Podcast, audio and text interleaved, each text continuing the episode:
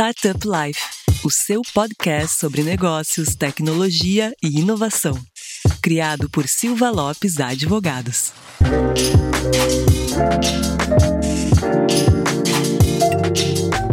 Fala galera, eu sou a Cristiane Serra e esse é o seu podcast Startup Life. Está aqui comigo hoje no último episódio do ano e já já eu explico por que, que é o último episódio do ano, o meu colega Lucas Eusébio. Lucas, oi! E aí, Cris, tudo bem? Bom estar aqui de volta contigo, com nossos ouvintes. E vamos lá, né? Hoje a gente tem aí convidados de peso, um dos últimos podcasts aí do ano. Presente de Natal incrível aí contar com essa audiência tão qualificada. E vamos embora. Hoje a gente tem um assunto bem legal. E todo mundo ganha presente nesse episódio, né? Nós ganhamos presente da nossa audiência qualificada, dos nossos convidados que estão aqui conosco, nos brindando com a participação deles, e os nossos ouvintes com esse super podcast, então, que tem um conteúdo muito legal, muito relevante, que a gente já vai revelar. E por que, Lucas, esse é o último episódio do ano, no dia 17 de dezembro, para quem está ouvindo assim que saiu o episódio, né? Para quem tá, vai ouvir depois, esse foi o último episódio que a gente disponibilizou em 2021. Esse é o último episódio do ano, porque a gente também merece um descanso, né, Lucas? A gente vai dar uma paradinha entre o Natal e o Ano Novo, mas na primeira semana de janeiro a gente tá de volta com tudo, com as energias carregadíssimas para fazer mais um ano de episódios muito interessantes com conteúdos muito relevantes. Então, quem ficar com saudade de nós, ou quem começou a ouvir o podcast há pouco tempo, pode usar essa, esse intervalo Natal e Ano Novo para fazer uma maratona. Então, Lucas, conta para o pessoal quem são os nossos convidados. Vamos lá, Cris. Então, hoje aqui com a gente a gente tem a Gabriela Borlido, CEO da Ramcast. E, Gabriela, prazer te receber. Por favor, te apresenta aí para nossa audiência. Prazer falar com você também, Lucas. Prazer, Cristiane. Obrigada pelo convite. Estou muito feliz de estar aqui batendo esse papo com vocês. Como o Lucas falou, eu sou, é, meu nome é Gabriela, eu sou CEO da Rumi Cash. De formação, eu sou engenheira, mas completamente apaixonada por mercado financeiro. E é por isso que a Rumi Cash é uma fintech. A Cash ela nasce dentro de um ecossistema de empresas que oferecem soluções diversas para a cadeia do leite e ela é hoje uma fintech de soluções para a cadeia do leite, por enquanto. Então a gente trabalha oferecendo operações financeiras para pecuaristas de leite de todo o Brasil. Bacana, excelente. Muito obrigado, Gabriela. E também nosso outro convidado, não menos importante, Fernando Nunes, co-founder também, CMO da Transfira. Então, Fernando, prazer aí te reencontrar e seja bem-vindo ao Startup Life. Te apresenta aí para a galera. Legal, Lucas. Cara, eu que primeiro agradeço o convite, é uma honra poder participar, contribuir com a comunidade. Acho justo vocês também pararem, a gente também vai parar aqui. Vida de startup é tipo vida de cachorro, né? Seis meses vale por tipo uns 30 anos, a gente faz aí. Toda semana é quase um ano, então, tá, a gente merece dar uma descansada legal, legal participar desse último episódio. Até para poder voltar com tudo, né? Exatamente. Não, a gente precisa de energia para essa vida de cachorro, né? Porque senão a coisa não acontece. Só levar chute também não ajuda. Exatamente. Então, obrigado pelo convite. Como vocês bem falaram, sou cofundador da Transfira, junto com o Guilherme Verdasco e com o Rafael Nagerbon. A Transfira é uma fintech também, somos uma solução de pagamentos, a gente ajuda as empresas a automatizarem suas rotinas de pagamento. Né? Nosso principal propósito é fazer o dia a dia de quem faz pagamentos mais simples e seguro. Além da solução de gestão de pagamentos, a gente tem uma solução também para validação de dados bancários, ajuda né, os clientes no onboarding de fornecedores e parceiros, assegurando que todos os dados estão corretos, as contas estão abertas e né, a relação do nosso cliente com o parceiro vai ter 100% de sucesso. Legal, e é com essa super dupla que a gente vai falar sobre validação de produto e, é claro, focando nas fintechs. E não basta você ter só uma super ideia, né? Às vezes a gente, o empreendedor, a gente acha que ah, tive uma ideia legal, muito boa, todo mundo vai amar, começa a fazer todo o processo e depois descobre que ninguém gostou, que só ele mesmo gostou, que ninguém vai usar. Por isso é importante que o produto seja validado. É nesse processo que a gente entende se o produto ele, ou o serviço, né, se adequa às necessidades ou não e como deixá-lo ele mais atrativo. Mas Gabriela, explica na prática para gente como funciona esse processo de validação de produto. Então, o processo de validação de produto, ele é a verificação de que aquela ideia que você teve realmente gera valor para o usuário que você está querendo atingir. É isso mesmo, Cris. É passado da ideia, da ideia brilhante de algo que pode ter valor para confirmação de que aquilo ali realmente gera valor. Bom, eu entendo esses estágios da validação. Se eu pudesse separar eles em três grandes é, etapas, seria o primeiro de entendimento. Então, é uma análise daquela ideia no mercado que ela está, se tem espaço para ela entrar. E aí uma segunda etapa de teste, que a gente chama muitas vezes de MVP, mas que ele pode ter diversos formatos e nomenclaturas, mas é de fato um teste. E depois uma análise do resultado encontrado com esse teste, que é quando a gente vai ter a noção da proposta de valor mesmo e do espaço no mercado do market fit para aquela solução. E Gabriela, qual que é a importância da validação para as startups especificamente? Qual é a sua opinião sobre? Eu acho que a validação ela é super importante para para tomada de decisão dentro da empresa, para a empresa ter, para a startup, ela ter, é, ela fazer uma tomada de decisão muito mais precisa. Quando a gente sai da ideia e vai direto para o produto final, a gente pode cometer um monte de erro no meio desse caminho, porque a gente não testou, a gente não aprendeu nada ainda. Então, para mim, a validação ela é a melhor amiga da tomada de decisão dentro de uma startup. Bacana, perfeito. E a Gabriela tocou num, num todos os pontos ali, todas as etapas a gente, eh, são super importantes. A gente vai se debruçar um pouco mais sobre elas ao longo aqui do episódio, mas eu queria chamar a atenção para um ponto que a Gabriela destacou, que é a proposta de valor, que é um ponto muito realmente muito relevante para a empresa. Por quê? Porque é isso que vai fazer com que ela se destaque em relação aos seus concorrentes. Por exemplo, eu posso criar agora um aplicativo de transporte. Mas o que, que vai fazer as pessoas, os usuários, deixarem de usar o aplicativo da Uber, por exemplo, para usar o meu? É nesse momento ali, é nessa proposta de valor, que daí ela se subdivide em diversos tipos de, de proposta, desde a questão do valor mais baixo, a questões de de posicionamento de marca, tudo mais. E então eu só queria chamar atenção para isso, que a importância da proposta de valor. Mas Lucas, vai lá, a bola tá contigo. Perfeito, Cris, obrigado. Eu tenho uma pergunta aqui para o Fernando. Essa pergunta é bem, bem prática, assim, é, surge bastante no momento que as startups vão passar, vão entender né, o que é validação, que é sobre os estágios né, de validação. O processo de validação ele é composto né, por algumas etapas. Eu gosto bastante de uma metodologia bem conhecida no Vale do Silício, que é a do Zero to Hero, né, muito usada também nos Startup Weekends, nos eventos de inovação, que muitas vezes o cara chega do nada ali com uma ideia, ele tem que definir um problema, validar um problema, definir solução, validar solução, fazer MVP, pitch, vender. Então eu queria perguntar para o Fernando, Fernando, dentro do processo de validação, ele é composto por algumas etapas. Poderia explicar para a gente quais são, como funciona? A Gabriela já deu aqui a opinião dela anteriormente, né? Diz que para ela são grandes três etapas.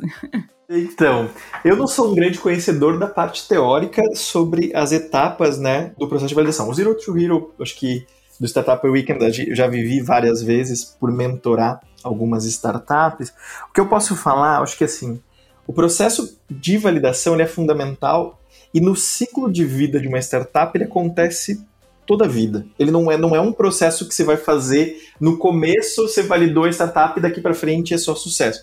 Na verdade, o processo, para mim, o processo de validação, ele é um processo inerente que você vai fazer todas as vezes e todos os dias em quase todas as áreas. Né? Por exemplo, eu, como você falou, né, sou, sou aqui o CMO da Transfira, cuido da área de marketing, da área de vendas da empresa. Cara, a gente valida mercado em que a gente quer vender. A gente quer entender se naquele mercado a proposta de valor que a gente está apresentando é aderente, né? No começo a gente até brincava, cara, vou jogar na parede, se grudar é para onde a gente vai, né? Então, assim, tem, tem umas coisas que a gente adota no dia a dia que é muito, né, uma tradução literal do que acontece. O processo de validação ele é fundamental para mim porque é o seguinte, é ele que vai te ajudar a sair da incerteza. Porque, assim, Ideia, você compra de balde e você paga um centavo e ainda é caro. Porque ideia, no fim do dia, não vale nada. A ideia não vale nada. O que vale é consistência e entrega. Como é que você mitiga né, Como é que você faz a, a mitigação de um problema que assim, cara, existe essa. Eu tenho essa hipótese, eu tenho essa ideia que ela resolve um problema. Você só vai saber disso se você falar com os stakeholders envolvidos, geralmente seu cliente ou parceiros, para você entregar aquilo. Quando a gente, você falou do Zero to Hero ali, que tem né, uma série de etapas né, dentro de um Startup Weekend que, que, a gente vive, desde o momento de ideação ao momento de validação e ao momento de, de apresentar aquela ideia.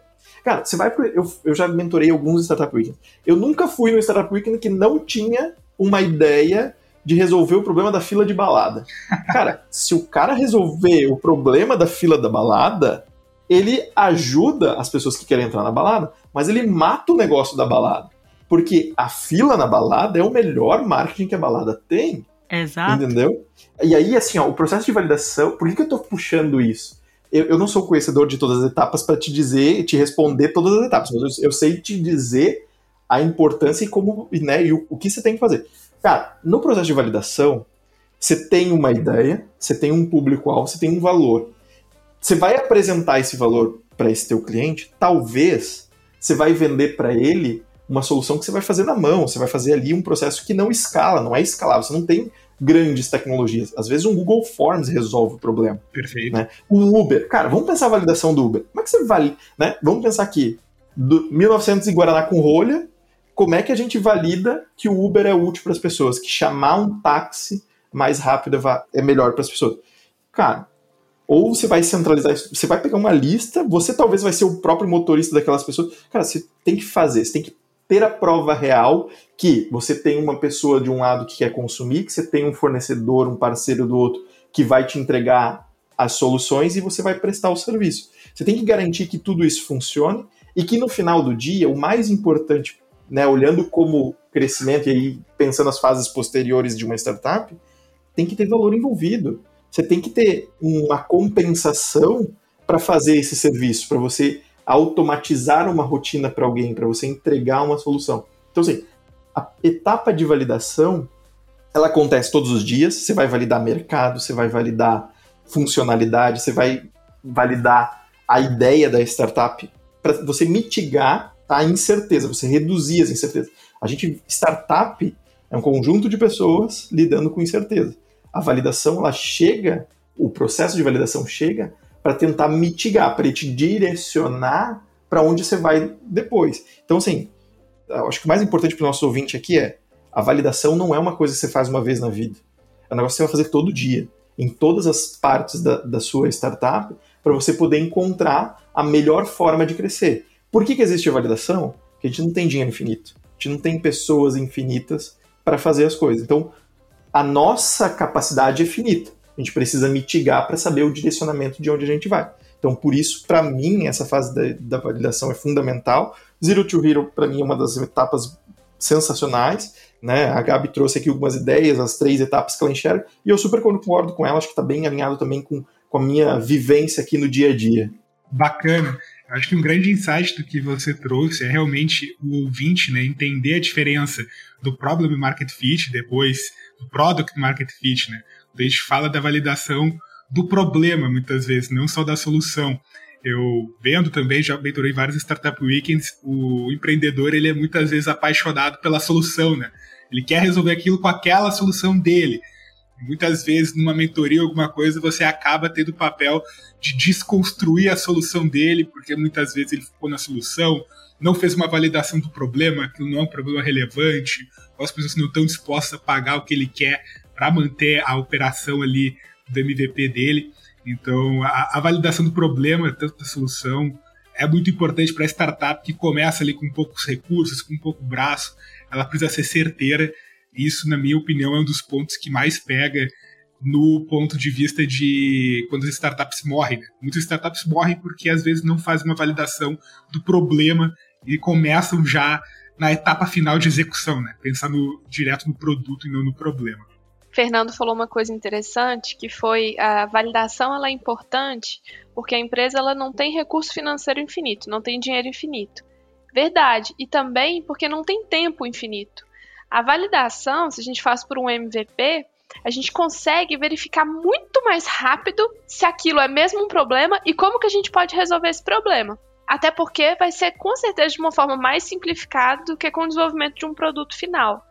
Então eu vejo ela como uma oportunidade de ganhar tempo, de não perder o espaço no mercado para desenvolver uma solução que realmente seja efetiva para o problema que a gente acha que existe quando a gente tem a ideia. Eu concordo super com vocês. Acho que tem uma colega que criou uma startup chamada Tester, a startup ainda existe. Ela tem um vídeo no YouTube, depois eu mando o link aqui para vocês, vocês deixam no episódio lá embaixo, que ela fala sobre um dos processos, uma das etapas de validação, e ela consegue mostrar para gente problemas que ela enfrentou porque ela fez uma validação enviesada, né? Ela tinha uma plataforma de UX, ela validava com outros designers e aquilo era sensacional, todo mundo queria comprar, mas quando ela foi para a vida real, para vamos, isso aqui é um negócio, eu preciso ganhar dinheiro, pagar meus funcionários, aquilo não parou de pé. Né? Ela teve que pivotar modelo de negócio, teve que pivotar a própria startup. Então, assim, quando a gente fala de validação, cara, acho que a Gabi trouxe aqui sensacional tudo que a gente tem é finito. Tudo que a gente tem é finito. Validação ajuda a gente a direcionar. E a gente precisa ter cuidado de envolver as opiniões certas. A gente tem que, tem que filtrar muito, tem que aprender a filtrar, a gente vai, vai ficando melhor nesse processo de filtro, conforme a gente vai amadurecendo o processo de validação. Mas ele é fundamental que você ouça todas as partes. E eu gosto do Startup Weekend porque a gente sempre, quando vai mentorar as equipes, a gente sempre diz, cara, você não precisa vender, mas você precisa pelo menos trazer uma carta assinada que o cara tem intenção de comprar seu produto. Por que, que isso é importante? Porque assim, ó, resolver a fila da balada é sensacional. Você paga 15 reais por mês para não pegar mais fila na balada? Cara, eu talvez não pagaria, entendeu? Eu não vou pra balada todo mês. Entendeu? Então, tipo, você tem que envolver todas as partes, você tem que entender o quanto aquilo traz de valor e onde vai trazer valor também, porque no fim do dia, estamos construindo um negócio um negócio visa né, um interesse comercial, um crescimento de trazer receita, de, de fazer os envolvidos evoluírem e avançarem. Uma startup com tração não é uma startup que só cresce pessoas, que só cresce despesas. É uma startup com tração, é uma startup que cresce receita. Por um período ela pode, ela pode gerar muito prejuízo, sim. Só que ela está visando lá no futuro ter toda aquela base de clientes, um potencial conversor em dividendos, conversor em dinheiro, em, em valor para todos os investidores e todos os envolvidos na construção daquele produto, daquela solução. Acho que o maior caso que a gente tem aí no Brasil no momento é Nubank, que está partindo para um IPO, vem de muito tempo no, né, queimando dinheiro, mas, cara, todo mundo acredita que no futuro ele vai poder pegar essa base de cliente e converter em clientes pagantes, em clientes que vão trazer mais receita para a companhia, e essa companhia vai, vai aumentar o, o valor, o patrimônio dela, né? E aproveitando esse gancho, então, do, esse relato, do, até do vídeo do que o Fernando citou sobre os perrengues, né, que a colega dele passou na hora de validar o produto. Para vocês, quais são os principais erros na hora dessa validação? Olha, acho que eu comentei aqui, até dei a referência ali da Elisa com a testa. Você precisa ouvir todos os lados, né? Você precisa ter, o mínimo assim que eu gosto é tentar extrair no mínimo um compromisso, um comprometimento de que a hora que aquilo estiver pronto ou estiver funcionando, o cliente vai comprar. Ele vai te pagar por aquilo. No dia a dia, né, a gente fala muito de MVP, de validação. O MVP é uma das grandes ferramentas para você fazer uma, uma validação. Né? A Transfira nosso processo de validação? Cara, nosso processo de validação foi foi ir para o mercado fazer as transações na mão. A gente pegou, fez o mínimo produto viável, que basicamente era o quê? Movimentar o dinheiro para o nosso cliente. A gente fez aquilo na mão, a gente fazia isso no horário de almoço, fazia no contraturno, pegou algumas folgas, a gente fez. Quando a gente fez aquilo, receber e aí faturou do cliente, o cliente pagou para a gente para fazer aquele serviço, cara, a gente viu que tinha uma escala, que tinha mais gente interessada, a gente viu, opa, aqui tem um negócio. Coisas que a gente foi aprendendo, né, e foi validando. Meu, a gente no começo fazia para pessoa física e pessoa jurídica. Pô, legal pra caramba. Pessoa física tem muito volume. Só que pessoa física não tinha tanta recorrência. Quando a gente olha para uma empresa, para um PJ, você tem a dor e você tem recorrência. Acho que o Brasil é um especialista em B2B por conta disso, né? Porque quando a gente olha para as empresas, a gente está mais acostumado a ver a dor recorrente. Cara, a gente olhou, a gente já pivotou, a gente fez o MVP, tem um negócio. Beleza, agora vamos olhar como que a gente avança, como é que a gente cresce. Meu, a gente viu que do MVP a gente conseguiu tirar um monte de dado PF não fazia sentido. Agora PJ, pô, faz sentido. Então já pivota aqui modelo de negócio. Pivotamos. Depois, tá, quais são os segmentos que a gente tem em Product Market Fit? Quais são os segmentos que contratam a gente, que repetem a contratação todos os meses? Foi indo, foi adaptando, foi validando, até chegar hoje que a gente tem, 380 clientes aqui, movimentamos mais de 800 milhões de reais todos os meses, estamos numa, num crescimento legal, esse ano a gente já dobrou de tamanho, né? Mas a gente vai fazendo essa validação no dia a dia, vai evoluindo, vai aprendendo, vai testando novas soluções, novos produtos, novas funcionalidades, para que isso agregue valor para o cliente, resolva a dor dele, e isso, consequentemente, também traga mais valor para a companhia, porque isso está resolvendo uma dor do cliente. Acho que, de forma geral, nessa tua pergunta, eu consegui enxergar esse caminho, sabe? Eu vejo um erro que a gente tem que tomar o maior cuidado para não cometer, que é de perder o foco.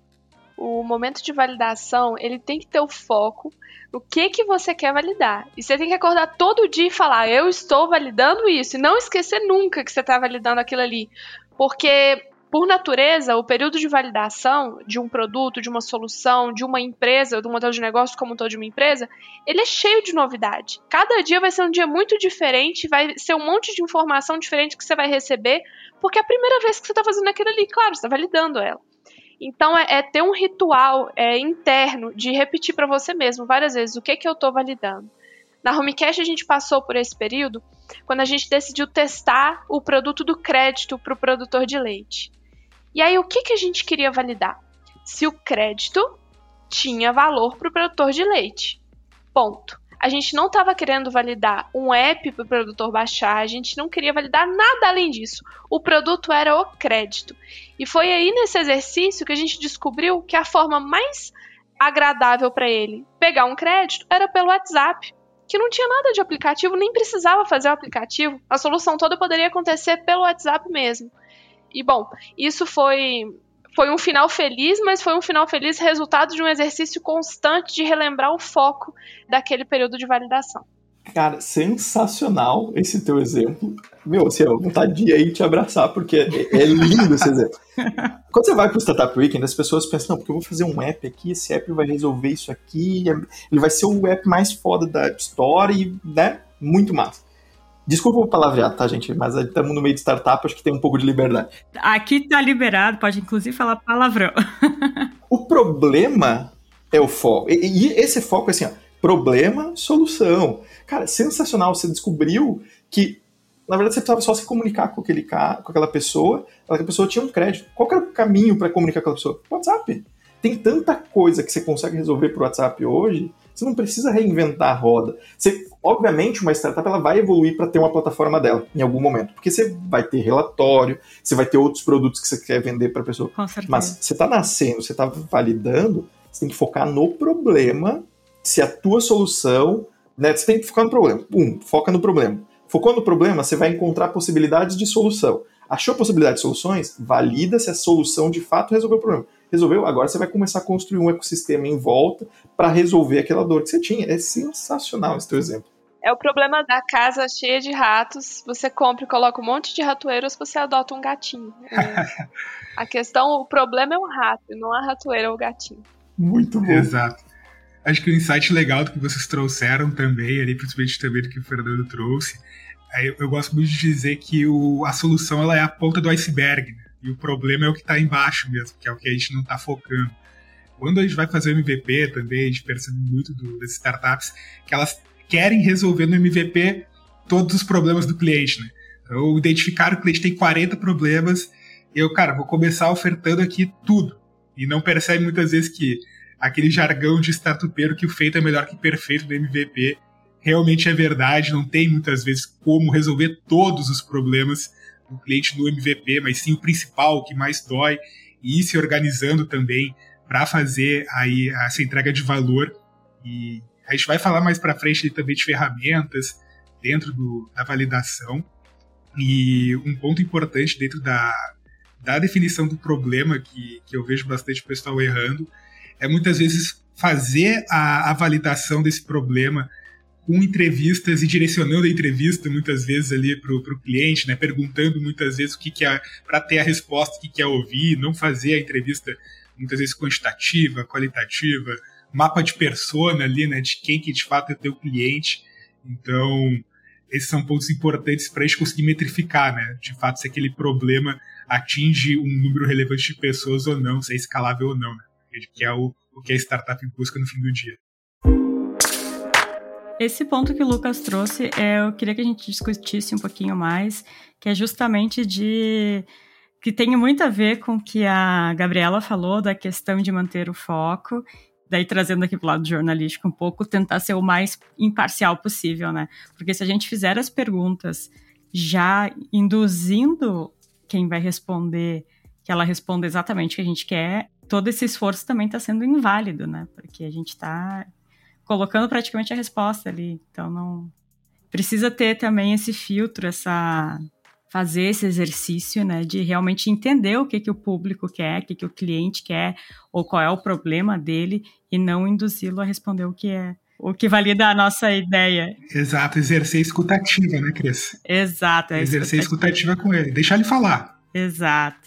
E daí, ampliando mais um pouquinho para poder daí sim passar a palavra para os nossos convidados, queria também trazer como que a gente consegue fazer a validação do cliente ideal, porque como também o Fernando falou, não adianta, ah, o app da fila da balada maravilhoso.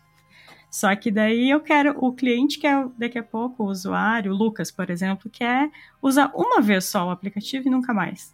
Ou sai uma vez a cada três meses. Então, como que a gente faz também, além dessa parte da pesquisa, de entender o cliente, para encontrar o cliente ideal? E, e o que, que é o cliente ideal?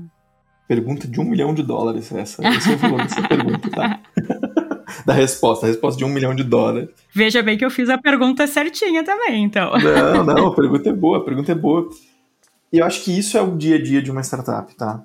Você tem uma proposta de valor, você tem que conectar né, inicialmente com o teu público-alvo, então você já tem uma ideia, você já tem mapeado ali. Agora, se de fato tá certo, se tem alguma mudança, se você tem um outro público que você não está enxergando, você vai ver no dia a dia, né? Se você está conseguindo aumentar vendas, se o teu cliente compra de novo de você, né? Se você tem recorrência, satisfação do cliente, você vai medir NPS, vai medir CSAT, você vai medir uma série de coisas para entender se o teu cliente está satisfeito, você vai medir adoção, se, teu, se o teu cliente está usando todas as tuas soluções, quais soluções ele usa, com que frequência. Então, você tem uma série de coisas que conforme você vai expandindo sua base de cliente, vai ficando cada vez mais maduro, né? A Transfira nasceu em 2017. Nossa ideia no começo era ajudar empresas que tinham um problema de fazer pagamentos. Cara, isso é muito abrangente. Tem empresas de todos os tamanhos, de todos os tipos no Brasil. A gente foi, foi se adaptando. Depois a gente chegou num ponto em, cara, não pode ser uma empresa que tem um pagamento por mês. Um pagamento por mês a gente atrapalha ela, a gente não ajuda, não adianta trazer ela como cliente, ela não vai ficar satisfeita. Uma empresa que tem 10 ainda é pouco, a gente foi lá para no mínimo 100 pagamentos. Aquilo né, ajudou a gente a ter tração, ajudou a gente a identificar melhor, mas ainda era muito amplo. Né? Ainda era muito amplo. Quatro anos depois, nesse momento atual, a gente já tem um cenário diferente. A gente consegue identificar que nosso segmento de maior sucesso é marketplace, é fintech, que a gente é muito mais especialista em resolver as dores que esses dois públicos têm, que quando a gente fala com essa esse tipo de empresa, a gente consegue enxergar a dor que ele está enfrentando, porque a gente está acostumado com isso. Então, assim, a gente vai, vai se adaptando. Eu diria para vocês que isso vai da maturidade da empresa. Para a gente, chegou exatamente nesse ponto. Hoje a gente tem 380 clientes, a gente consegue olhar para a nossa base, a gente consegue agrupar, consegue entender qual que é a necessidade de uso, quais são os comportamentos que tem, quem fica com a gente por mais tempo, quem que vem e sai, quais são os feedbacks que a gente está recebendo. Então a gente recebeu isso muito por amadurecimento. Existe uma, um, uma etapa inicial que você tem que definir para você ter algum foco, mas você vai adquirindo isso também, ó, na minha percepção, com experiência, né? Quando você tem mais clientes, você vai conversando com eles, você vai tendo mais feedbacks do que tem sucesso para você. E tem uma, né? Não se engane e queira testar, queira validar com Alguém que tenha um perfil muito próximo do perfil de quem você acha que vai ser o seu cliente. Não, tem que ser com o seu potencial cliente no futuro. Aqui na Homecast a gente aprendeu isso porque tem, tem diversas nuances desse cliente. Não adianta eu testar um produto de adiantamento, por exemplo, com uma pessoa na faixa etária média da faixa etária dos produtores de leite e que Ah, às vezes eu, eu, vou, eu acho que essa pessoa, se tiver alguma dificuldade na experiência, vai ter a mesma dificuldade do produtor de leite. Não, não é isso. É o produtor de leite. A gente aprendeu, por exemplo, que na fazenda o produtor ele tem normalmente um sinal de Wi-Fi muito bom, mas ele tem um sinal de dados de celular, telefonia, ruim. Isso, se eu testasse com uma pessoa com um perfil parecido, mas na cidade, eu nunca descobriria. Então, o conselho é sempre tente testar com o cliente final mesmo. Não tente se enganar com alguém com perfil parecido. Perfeito, então.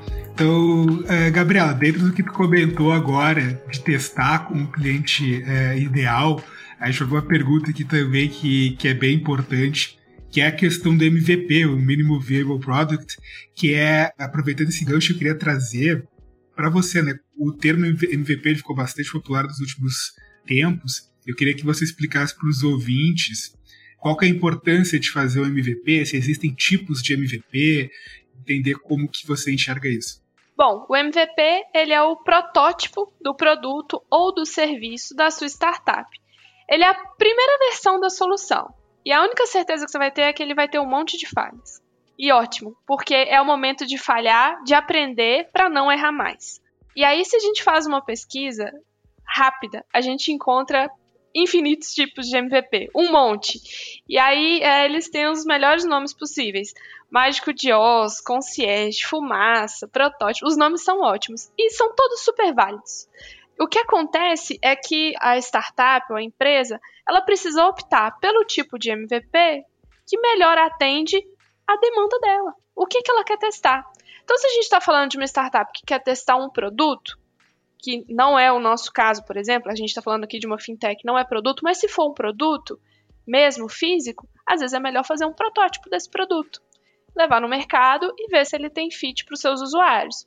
Agora, se é uma solução, às vezes faz mais sentido pensar no Mágico de Oz, por exemplo, que é aquela solução em software que para o usuário ele está vendo aquilo tudo acontecer de uma forma super natural e agradável, mas atrás das cortinas tem um monte de gente trabalhando manualmente para isso acontecer.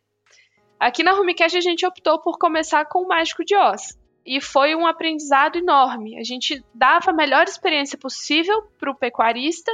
Atrás das cortinas, a gente estava trabalhando manualmente, intensivamente, para essa experiência ser agradável para ele. E foi aí que a gente aprendeu um monte. Bacana, perfeito. É bem o que o Fernando disse, né? Muitas vezes o cliente ele não está enxergando ali dentro da operação, né, o trabalho que está dando, porque no início realmente muitas vezes não vai conseguir escalar, vai ter que focar muito mais em aprender, buscar dado para daí sim depois conseguir investir numa estrutura que me entregue uh, escala. Isso é super importante porque fazendo manualmente é que a gente descobre qual que é a nossa prioridade do que deve ser automatizado. Perfeito. E se a gente já começasse de forma automatizada, a gente não ia aprender um tanto. E outra coisa que a Gabriela trouxe aqui, e a gente vem falando ao longo da nossa conversa, que é bastante importante, é esse não ter esse medo de validar, de testar, de errar, né? Mas de errar de forma rápida. Muitas vezes desvalidar, né, Cris? Desvalidar. Se desvalidou, cara, é. não deu certo. Fala para frente. E até trazendo um exemplo já mais assim, né, do produto final, é, eu queria citar a Google, que a gente vê diversos produtos que eles jogam para o público e que eles percebem com o tempo que não deu muito certo, aí tiram aquele produto do ar, repensam eles, alguns voltam com outro formato, outros são esquecidos. Tem até aquela brincadeira no Halloween que são os produtos que que o Google deixou morrer, né? Então a gente tem aí o, o famoso Google Plus, que está entre eles. E é isso. Lucas, tu tem mais uma pergunta para os nossos convidados? Tenho, Cris. Eu acho que uma pergunta bem importante, bem prática, que eu queria fazer tanto para a Gabriela como para o Fernando, é a questão de ferramentas.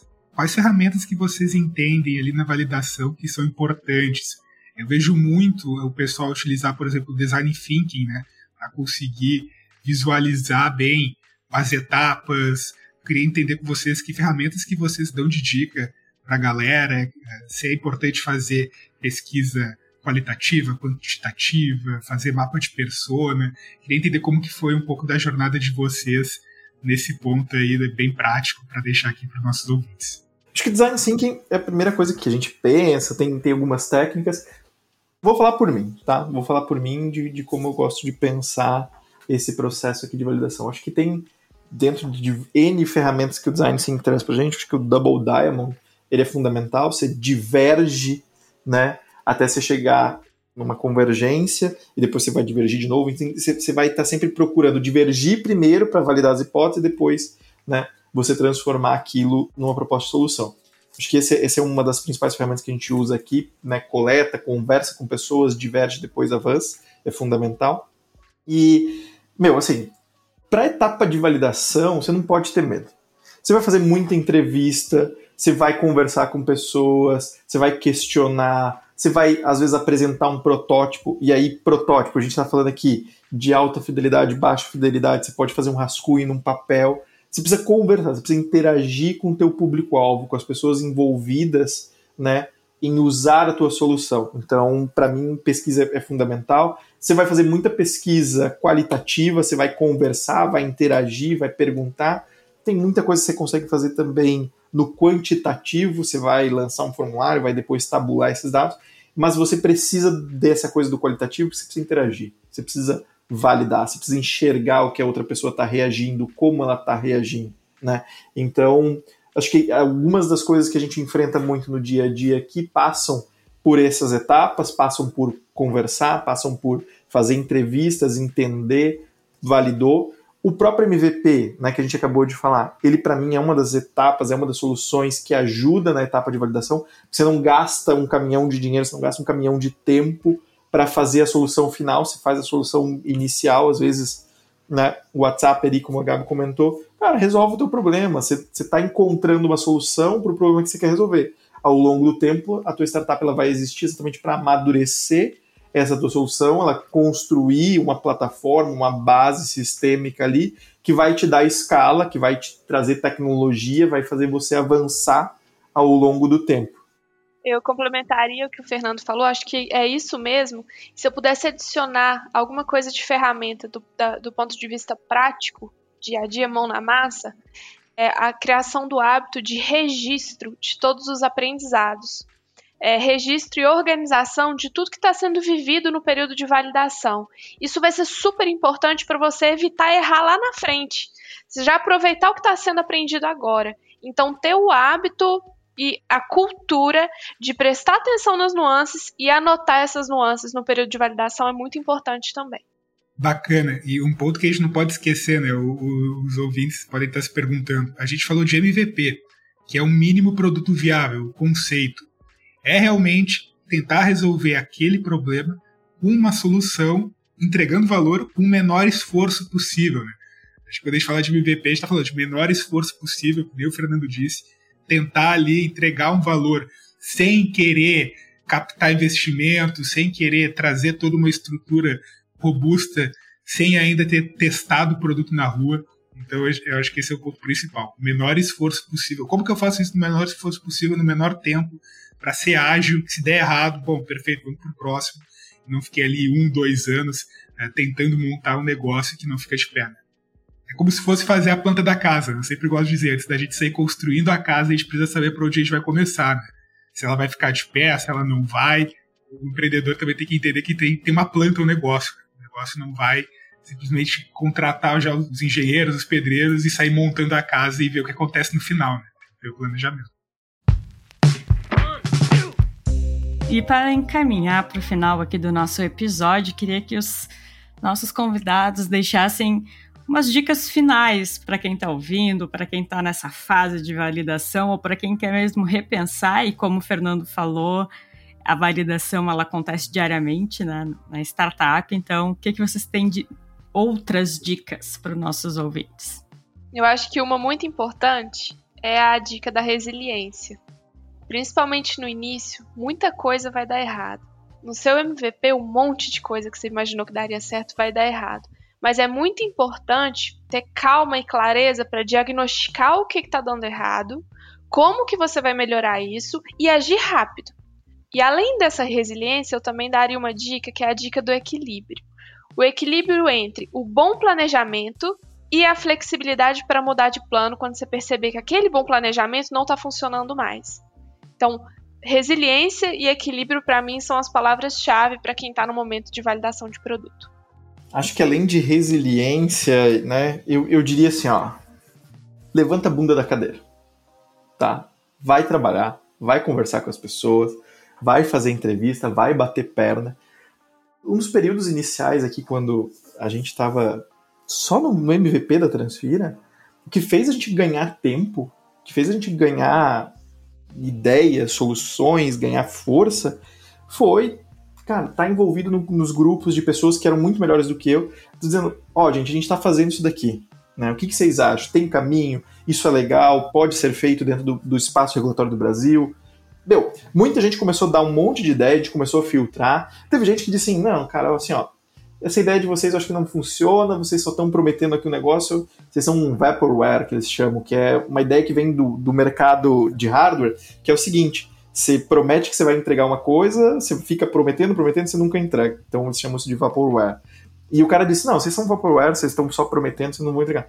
Cara, eu, depois de um ano e pouco eu voltei e disse, não, ó, tá aqui, tá funcionando, e um ano porque daí a gente já tinha cliente, estava crescendo, né, e estava numa rodada de captação. Então assim, levanta a bunda da cadeira, arregaça as mangas, né? Resiliência é importante, equilíbrio é fundamental, mas se ficar só na ideia, se ficar só no PowerPoint, você não sabe o que está acontecendo no mundo real, você não sabe se o teu cliente de fato quer te comprar para resolver teu problema, né? Uma das coisas que eu sempre discuto muito com, com sócios aqui na Transfira, com o meu time, é a gente tem um job to be done, né? Que inclusive é um conceito também quando a gente fala aqui do universo de startups. E nada mais é do que esse conceito, vocês depois podem pesquisar, enfim, estudar um pouco mais sobre isso, que é o seguinte: você está sendo contratado para resolver uma dor. Se foque naquela dor, se foque em trazer a melhor solução, porque quanto mais satisfeito seu cliente é em pagar para você resolver aquilo para ele, mais vezes ele vai te contratar, mais outras empresas também vão te contratar para você continuar resolvendo essa dor. Né? Então, levanta a bunda da cadeira, com muita resiliência, porque no começo tudo que pode dar errado vai dar errado, né? Tranquilidade para mudar a estratégia, mudar a direção e vai fazer, vai conversar, vai levantar essas hipóteses, porque tem muita coisa que pode ser feita e transformada no Brasil. Bota a cara a tapa, deixa a vaidade de lado e vai aprender. É isso daí. É quase um mantra de carnaval, né? combina muito bem com essa etapa de final de ano, né? Então, para os nossos ouvintes, ficam aí algumas dicas também de para o próximo ano, não só para sua startup. Exato. Quem quer começar já 2022 bem, acho que é seguir as dicas aqui dos nossos convidados e reafirmar o compromisso de botar a cara a tapa no que vem, né? Tem, a gente está vendo um boom aí no mercado, tem bastante oportunidade, muito diferente de alguns anos atrás, né, galera? Que a gente tinha pouco dinheiro no mercado, então, hoje a gente tem bastante, tem um mercado já consolidado, tem ecossistema, comunidade de startup. Então, isso que o Fernando falou é bem legal. Procura sua comunidade startup aí na sua região, procura seu ecossistema, acha empreendedores mais experientes no mesmo nicho e, cara, tira a bunda da cadeira. Acho que tem o pessoal se ajuda muito, tem bastante empreendedor aí disposto também a ajudar. Queria também perguntar aí, Fernando e Gabriela, nossa audiência aí, como é que faz para também contatar você, se eles quiserem? Acho que, primeiro, LinkedIn é o mais fácil. Só me procurar lá, Fernando Nunes, ou procurar pela Transfira, você vai encontrar meu perfil. Pode pedir conexão lá, que vai ser um prazer ajudar. Meu e-mail aqui na Transfira é fernando.transfira.com. Pode me escrever, que também, assim que possível, já respondo. Posso estar disponível para ajudar. É um prazer ajudar novas startups, quem está começando nesse mundo, quem já está fazendo, quem quer né, desenvolver uma solução. A gente está aqui, acho que, para dar o nosso, né, a devolução daquilo que a gente recebeu, né, o, o give back de todo mundo que ajudou a gente, de todo mundo que, que contribuiu para que a gente hoje seja melhor do que a gente era ontem. Então, é minha parte, minha colaboração, vai ser uma honra poder ajudar aí quem precisar. Para falar comigo, é só procurar no meu LinkedIn, Gabriela Borlito. Vai ser a única pessoa ou uma das únicas. E se tiver algum pecuarista perdido por aí, algum laticínio ouvindo esse podcast, gente, entra no rumicast.com.br, é só mandar uma mensagem lá, tem um local para contato, a gente responde por qualquer canal. Legal, então a gente vai ficando por aqui, agradecendo muito os nossos convidados, a parceria do Lucas também em mais um episódio. É, e deixar também um Feliz Natal e um Feliz Ano Novo para os nossos convidados, para o Lucas. O Lucas eu ainda vou ver, mas já vou dizer de novo. vou dizer algumas vezes ainda para ele. Tem um amigo secreto da firma. Tem um amigo secreto da Será firma. Será que tu me tirou no amigo secreto? Não sei, não Descobri sei. no próximo episódio. Os nossos ouvintes saberão apenas em janeiro. E agradecer também aos nossos ouvintes que nos acompanharam em mais um episódio, agradecer toda a companhia ao longo do ano. Para quem ficar com saudade da gente, além de maratonar os episódios, a minha dica também é que não deixe de acessar o portal startuplife.com.br para notícias e informações do ecossistema, nos seguir nas nossas redes sociais também. E um feliz Natal e um feliz Ano Novo e até 2022!